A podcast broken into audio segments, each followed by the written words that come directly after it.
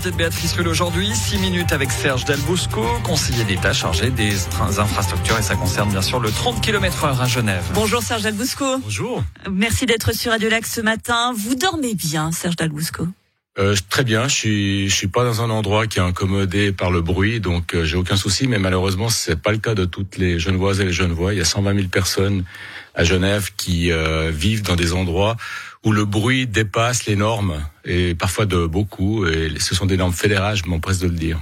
Quelle belle réponse à cette question, puisque vous êtes la cible des automobilistes avec ce fameux 30 km heure sur 300 axes qui ne passe pas du tout. Alors pas un, mais deux recours. Un recours à dire c'est classique des partis politiques, ça j'imagine que vous attendiez. Euh, recours peut-être plus surprenant de Genève Mobilité qui regroupe pas une mais 13 associations, dont une de transporteurs professionnels. Ça vous fait pas un petit peu réfléchir quand même sur la question? Bah, je réfléchis euh, en, permanence d'abord sur cette question en particulier. Je dois dire que là, on a beaucoup réfléchi, on a beaucoup euh, imaginé cette, euh, cette stratégie vitesse. C'est une stratégie. On parle souvent du, ou pratiquement toujours. Enfin, les opposants parlent de la généralisation du 30 à l'heure, alors que c'est pas du tout une généralisation. On applique d'abord la loi dans le centre. Ça fait quand même beaucoup. Oui, mais euh, pour les axes, et en particulier les axes qui sont euh, controversés ou qui sont sur lesquels euh, les associations, les recourants sont pas d'accord, le 30 à l'heure est prévu pour la nuit. Évidemment, ils, ils, évitent de le dire. Ils parlent de généralisation. C'est les grands axes. la vitesse est abaissée de 50 à 30 là où, où c'est nécessaire, et c'est la nuit de 22 heures à 6 heures. On peut pas parler de généralisation. Alors maintenant, les associations euh, qui, euh, notamment ces transporteurs, qui disent, alors la dernière chose que j'ai trouvé et que j'ai entendu comme, comme argument, c'est de dire, économiques désastreuses. Voilà, conséquences économiques désastreuses entre 22 heures et 6 heures. Il y a bien sûr de l'activité économique, mais elle n'a rien à voir avec celle que, que l'on a la journée. moi, j'étais particulièrement attentif à cela. Je suis très sensible, évidemment, aux conditions cadres de l'économie. Il ne s'agit pas de, de l'entraver, bien entendu, mais en l'occurrence, il faut quand même pas exagérer. 22 h 6 heures, on nous dit que ça va, euh, en tout cas certains nous disent que ça va entraver l'économie. Mais j'ai même entendu des gens dire maintenant, on, on, transporte de plus en plus de de marchandises la nuit. Donc euh, il faut pas du tout songer à baisser la vitesse. Euh, il faut incommoder finalement les gens c'est pas un problème. Franchement, là, ça va à mon avis trop loin. Les arguments sont totalement fallacieux. Et puis voilà, maintenant, euh, bah, ils ont déposé des recours. On verra bien quelle suite sera donnée. Mais je rappelle, il y a 120 000 personnes à Genève qui vivent dans des endroits où le bruit est très très euh, largement dépassé par rapport aux normes fédérales. On doit respecter les normes fédérales. On est en Suisse, hein, jusqu'à preuve du contraire. Et puis pour les partis politiques qui font le choix de ce combat. Pour moi, c'est un combat totalement d'arrière-garde parce que euh, les oreilles, euh, elles sont ni, de gauche ni de droite, comme je le dis euh, souvent. Elles sont juste sensibles. Et puis peut-être encore une, une chose du point de vue économique. Moi, je suis un ancien chef d'entreprise pendant 25 ans. Euh, j'étais. Euh, Vous travailliez pendant deux heures et 6 heures, on l'a compris. Ça, c'est sûr. Mais aussi, j'étais content lorsque les collaborateurs arrivent le matin reposés et pas euh, en ayant euh, n'ayant pas fermé l'œil de la nuit. Donc ça aussi a un intérêt, je le dis euh, comme ça aux passants. on a l'impression que l'intérêt économique se trouve simplement dans, dans, le fait de pouvoir faire du vacarme toute la nuit eh bien, je pense que le fait de permettre à ses collaboratrices et collaborateurs de fermer l'œil, c'est peut-être pas plus mal non plus. Alors, au cœur des, des, critiques, il y a notamment la hiérarchie du réseau routier. Euh, c'est ce que nous expliquait Yves Gerber, directeur du Touring Club Suisse la semaine dernière, qui nous explique cette conception d'hiérarchie du réseau routier. Pour nous, à partir du moment où vous venez mettre un 30 km heure généralisé, ça veut dire que vous cassez cette notion de hiérarchie de réseau. Le législateur au niveau fédéral dit bien que c'est le 50 à l'heure qui est généralisé dans les villes et qu'il faut maintenir des axes principaux à 50 jusque dans la localité. Si vous mettez tout à 30, finalement, vous cassez cette notion de hiérarchie de réseau, vous cassez la notion d'axe, et là, vous pouvez avoir un risque qu'il y ait une partie du trafic qui va percoler dans les quartiers qui aujourd'hui sont apaisés, où il y a moins de bruit, et qui pourraient voir revenir du bruit. Certains vont mieux dormir, d'autres moins bien alors. Mais attendez, il parle de, de 30 à l'heure généralisée. Je viens d'expliquer que ce n'est pas du tout le cas sur les grands axes. ce sont des régimes, ce sont des régimes, ce sont des régimes jour, nuit, 22h, 6h, je ne sais pas pourquoi, si ce n'est pour induire euh, les gens en erreur. Monsieur Gerbert, directeur du TCS, dit des choses qui sont fausses.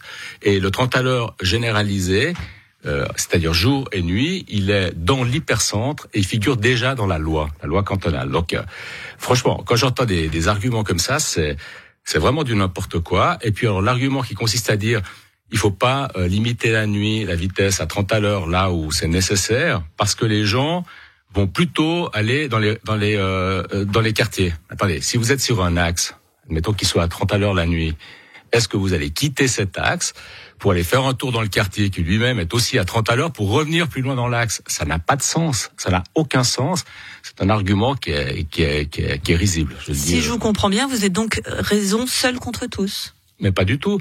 Alors je peux vous dire que s'il y a des gens qui euh, qui euh, s'opposent ou qui font des recours, ce qui est leur droit le plus strict, je pense que les, les élections euh, de ce printemps sont pas étrangères à cela. Je pense que c'est un très mauvais calcul politique. Je disais que les oreilles sont juste sensibles parce qu'on est de gauche ni de droite.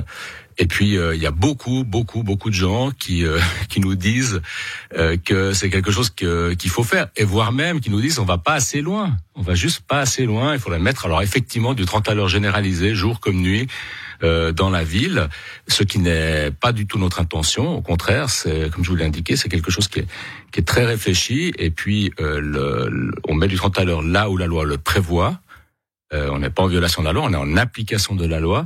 Et puis sur les axes, eh bien, euh, le, le, régime, c'est euh, les axes au centre de l'agglomération, c'est du 30 à l'heure par exemple, la rue de la Servette ou Pictet de Rochemont, par exemple, c'est du 30 à l'heure en 22h et 6h. Euh, et on voit pas du tout qu'est-ce que qu'est-ce que ça peut entraver l'économie, etc. Voilà. Est-ce que ces recours font que ça suspend l'application de cette réforme Ils ont finalement déjà un peu gagné. Mais vous savez, à Genève, en matière de, de mobilité, ça fait bien quatre ans, un peu plus de quatre ans que je m'occupe de cela.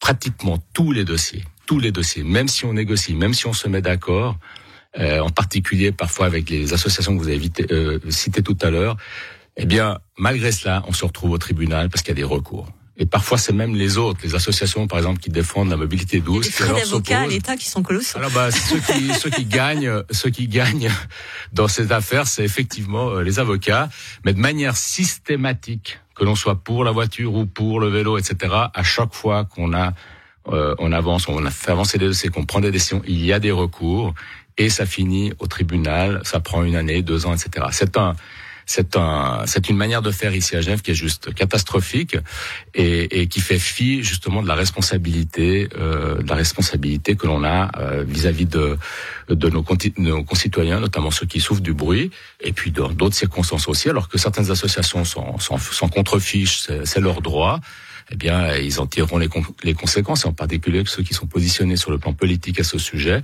Je trouve que ça, ça va pas, mais c'est parfaitement leur droit de faire recours. Donc, euh, on verra bien comment comment ça va se, se faire. Moi, ça me surprend pas. Vous avez l'air d'être surprise qu'il y ait des recours, mais il y a des recours tout le temps tout le temps, surtout. Juste et même sur des essais, lorsqu'on fait des essais pour essayer de voir si, si telle ou telle solution euh, euh, fonctionne, il y a des recours contre le fait, le fait qu'on fasse un essai. Voilà. Donc moi, je me bats tous les jours. On se bat tous les jours pour euh, pour euh, pour essayer de faire avancer les, les, les, dossiers, mais enfin ça prend beaucoup de temps et beaucoup de gens s'impatientent d'ailleurs. Euh, juste un tout petit mot, vous évoquiez les, les élections auxquelles vous ne vous représentez pas euh, au printemps prochain. Finalement, vous n'avez plus rien à perdre, donc vous pouvez y aller. Pas du tout. Je, je, je suis, vous savez, j'ai repris la, la mobilité. C'est vrai que, enfin, les, mes deux prédécesseurs, euh, pour des raisons totalement diverses, visiblement, même si le dernier, euh, euh, mon prédécesseur direct, semble-t-il, après avoir, comment dire, avoir eu les manettes en main, n'est-ce pas, pendant pendant cinq ans dans la mobilité, ben vient nous faire la leçon maintenant, ce qui est assez assez cocasse. Il avait qu'à faire ce qu'il pensait devoir faire à ce moment-là. Enfin bref, il fait ce qu'il veut. En tout cas, moi, euh, dans dans ma démarche, je me suis dit, en prenant la mobilité, je vous prie de croire que euh, j'y suis pas allé pour des raisons électoralistes et pas d'ailleurs parce que je, je je savais pas quelle serait mon ma décision cette euh, maintenant pour 2023. Je suis simplement allé pour dire maintenant ça suffit ici à Genève, c'est vraiment une, une, situation qui est catastrophique. Euh, là, je compare à d'autres villes en Suisse romande ou en Suisse alémanique ou même à l'étranger. Je me dis, on a réussi à passer à autre chose. Et à Genève, on est toujours dans cette querelle, dans ces bagarres partisanes. Genève prend du retard en qualité de vie, en attractivité. Elle prend du retard euh, aussi pour son image. Et je m'étonne vraiment qu'on continue à faire des combats d'arrière-garde. Il faut juste passer à autre chose. D'ailleurs, les, les jeunes générations évidemment je me mets pas dans celle-ci, hein, c'est le moins qu'on puisse dire, eh bien elles attendent autre chose. Et certains, malheureusement, font totalement, n'en sont absolument pas conscients. Et je pense que ça finira par leur jouer euh, de mauvais tours. Merci beaucoup, Serge Dalbousco, conseiller d'état chargé des infrastructures. Et c'est Fabien Brizard qui va porter recours contre moi parce qu'on a complètement explosé oui, le un petit peu.